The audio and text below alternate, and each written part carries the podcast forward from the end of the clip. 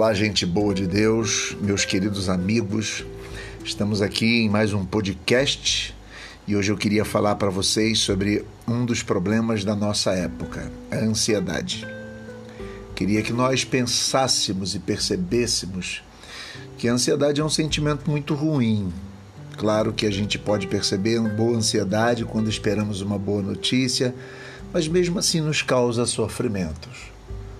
É como se fosse a preocupação com tudo que você precisa fazer e tudo que pode acontecer no futuro. Parece que isso vai lhe esmagando. Você fica pensando: será que vai dar certo? Será que vai dar errado? A preocupação com o futuro, tentar viver aquilo que não existe, gera um sofrimento muito grande. A ansiedade tem sido nos males que esmagam muitos nos nossos dias. Fruto dessa vida, desse corre-corre, desse nosso estilo de vida, das nossas empresas, dos trabalhos, do lidar com essa demanda toda. Eu queria hoje deixar para você aqui quatro conselhos e quatro textos bíblicos que tratam da ansiedade. Talvez não seja para você e nem para mim como se fosse um remédio que tomando você fique curado, mas nestes textos e nestes conselhos, talvez nós encontremos um amparo para que possamos, em dias difíceis, encontrar um alento para nossa alma. A primeira coisa que a gente precisa entender é que a ansiedade não ajuda. Lucas 12, 25 e 26 diz assim: Quem de vocês, por mais que se preocupe, pode acrescentar uma hora que seja a sua vida, visto que vocês não podem sequer fazer uma coisa tão pequena, por que se preocupar com o restante? O texto fala de preocupações, mas obviamente a geração de ansiedade tem a ver com isso. A ansiedade é sofrer antes de que algo aconteça, ruim, e muitas vezes até bom. Muitas coisas ruins que nós imaginamos nem sempre vão acontecer, mas gera uma ansiedade à espera que ela aconteça. Nós precisamos entender que a ansiedade não ajuda e não muda as circunstâncias. Por mais ansiosos que estejamos, as circunstâncias, o futuro não mudará por causa da nossa ansiedade. Quando eu olho para o segundo conselho, eu percebo que nós precisamos entregar a ansiedade para Deus, entregar a ansiedade para Jesus.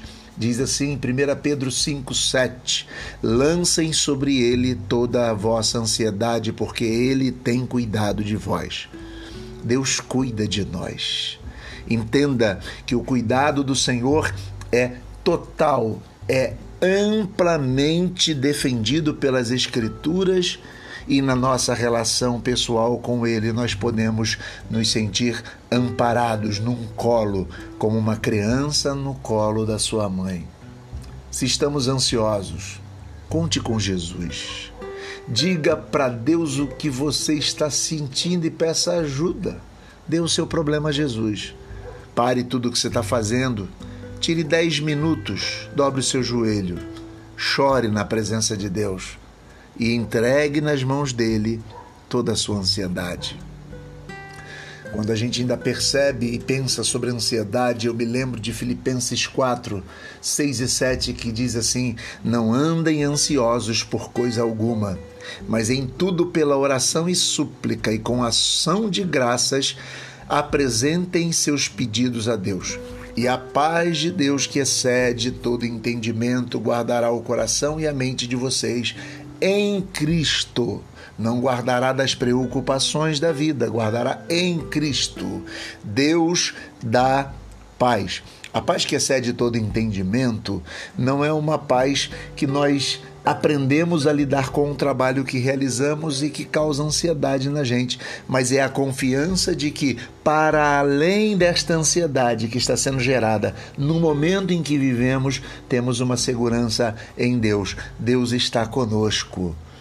Portanto, nós não precisamos andar ansiosos por coisa alguma. Nós precisamos entender que colocar nas mãos do Senhor com oração, súplica, sendo grato, com o coração agradecido. Isso traz para gente muito, muito, muito, muito conforto. Deus nos dá paz. Que Deus traga paz a você.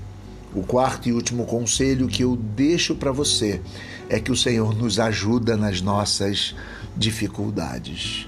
Jesus disse assim em Mateus 11, 28: Venham a mim, todos os que estão cansados e sobrecarregados, e eu darei a vocês descanso. Olha que coisa interessante, que coisa magnífica. Deus quer dar descanso a todos os que vieram, todos os que vêm a Ele. Você não precisa ficar preocupado. Deus com certeza quer trazer para você esse refrigério, como diz o Salmo 23 que nós gravamos ontem: refrigera a minha alma. Nós precisamos confiar e descansar. Jesus quer compartilhar a sua dor, a sua ansiedade, as suas preocupações. Hoje, neste dia, eu quero deixar para você em nome de Jesus estas palavras que o Senhor conforte, que o Senhor dê força, que o Senhor nos ensine a não nos agarrarmos às ansiedades, que nós possamos entregá-las a Deus, que Deus nos dê paz e que Deus nos ajude na caminhada. Que o seu dia seja de paz, de alegria, de bênçãos e que você possa vencer a ansiedade em nome de Jesus. Graça e paz e até a próxima vez em nome de Jesus.